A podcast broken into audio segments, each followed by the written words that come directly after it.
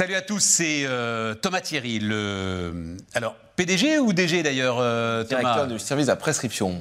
Là, directeur la prescription. On parle de médicaments presque en fait, presque, presque. Non non mais alors euh, on va parler euh, isolation des bâtiments.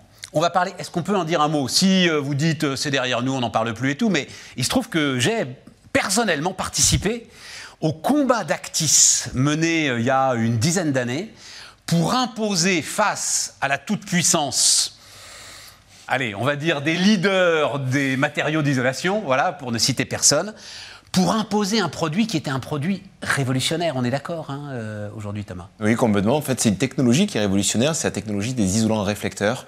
Et on a mis effectivement plus de 10 ans à certifier cette famille de produits-là. Alors là, quand on dit isolant réflecteur, on comprend pas. Isolant très très mince, Historiquement, des isolants minces qui sont aujourd'hui hyper simple à poser. Face à, alors maintenant il y a eu de gros progrès de ce côté-là aussi, mais il y a 10 ans, la laine de verre, c'était quand même quelque chose de compliqué, par exemple. hein, euh, Complètement, ouais, tout à fait. En fait, c'est de la technologie pour arriver à certifier. On a repris le principe des isolants minces que l'on a fait évoluer sur certaines épaisseurs avec différentes caractéristiques. Donc, on a fait grossir nos isolants minces qui existent toujours sur une certaine gamme, mais aussi Ouais. qui sont devenus plus gros pour être certifiés dans d'autres applications de maths de. Et il fallait vraiment qu'ils deviennent plus gros pour être certifiés, alors. Euh, C'est un autre mode de, de transfert d'énergie qui est intéressant aussi. Donc, on a joué sur tous les leviers qui étaient avec les isolants minces, qui étaient l'étanchéité à l'air, en fait, et la réflexion sur l'extérieur de la chaleur. Mais c'est super intéressant comme réflexion sur l'innovation. Parce que Voilà. euh, globalement, on se dit, bon alors, innover, innover, innover. Oui, mais quand vous innovez, vous allez forcément d'une manière ou d'une autre casser des rentes et vous allez euh, apporter des produits à des certificateurs qui, par définition, ne les ont jamais vus. Oui, ou en tout cas n'en connaissent pas les, les- les propriétés et les performances. Exactement, le mode d'évaluation était différent, donc on a, on a, eu, on a eu pas mal d'échanges et de retours. Et ça a été une bataille. Hein. Ça a été quelques barrières à l'entrée pendant longtemps où on nous a euh, pas facilité la tâche pour arriver à certifier nos solutions, effectivement. Maintenant, aujourd'hui, on arrive à avoir des produits qui sont certifiés, normés et qui puissent se développer de manière tout à fait traditionnelle, ce qui est intéressant. Mais chapeau quand même. Alors chapeau à votre père, hein, puisque c'est lui qui a, qui a amené ce combat. Euh, moi, je crois qu'à un moment, euh, enfin, ça a failli tuer la boîte quand même. Bah, c'est lui, son directeur juridique, oui, il faut, il faut en parler, vrai. Ouais, Maintenant, ouais. c'est- donc, oui, oui, ça a failli tuer la boîte, effectivement. C'était, ça a été, oui, plus de 15 ans de, de, de procédures et d'échanges, puis surtout euh, pour faire valoir ce qu'était la technologie pour le bénéfice des clients, parce que la finalité, elle est finalement là. Exactement. Une solution, c'est bien, mais pourquoi? Et en fait, c'était quelque chose qui était très pertinent pour les clients. C'est surtout ça qu'on a voulu retenir. Et alors maintenant, on arrive sur, alors, comme tu dis, prescription là. mais oui, mais parce que une maison bien isolée, euh, j'ai presque envie de dire, ça devrait être remboursé par la sécurité sociale. Bah, c'est- alors, c'est le, chemin actuel que prend le gouvernement avec la rénovation globale des bâtiments. Tout à fait. Aujourd'hui, on est dans un schéma de rénovation globale des bâtiments, mais aussi pour la construction neuve, avec une bonne isolation qui est aussi à la fois étanchéité à l'air et rayonnement, réflexion. Donc voilà, on amène des caractéristiques avec nos matériaux révolutionnaires qui sont très pertinents pour les clients. Qui peuvent être. Alors, euh, c'est vrai qu'il y a l'énorme chantier de la rénovation, mais quand tu dis. euh, attends, attends, juste un mot là-dessus, euh, sur les bâtiments neufs, c'est-à-dire que ça y est, aujourd'hui, Actis est rentré pleinement dans tous les circuits de distribution, euh, et tu peux donc Oui, euh, avoir accès euh, aux promoteurs, aux chefs Ouais. de projet, etc.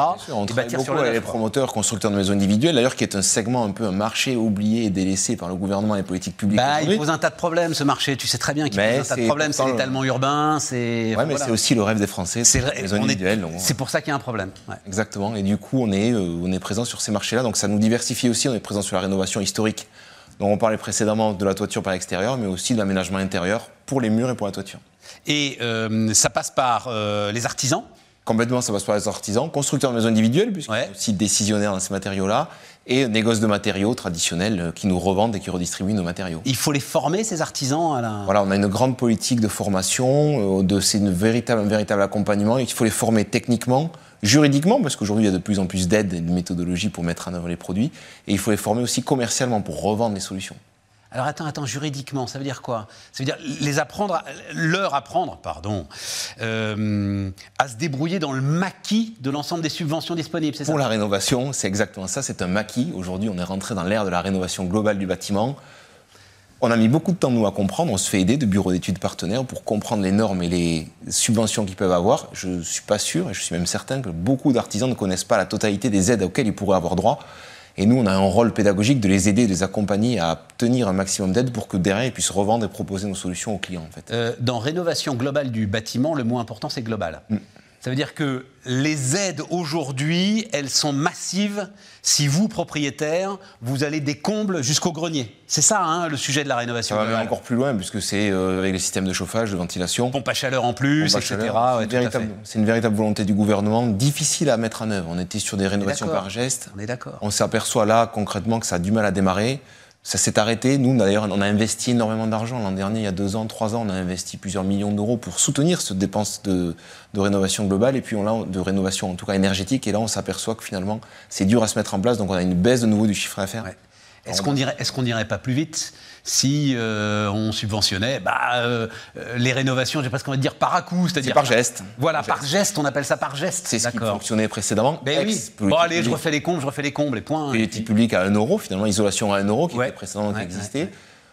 Il y a eu certains abus, et c'est vrai qu'il y a eu des abus, malheureusement. du coup, le pouvoir public, et c'est tout à fait compréhensible, on a tout à fait soutenu cette démarche-là, a voulu réglementer et mettre de l'ordre dans tout ça.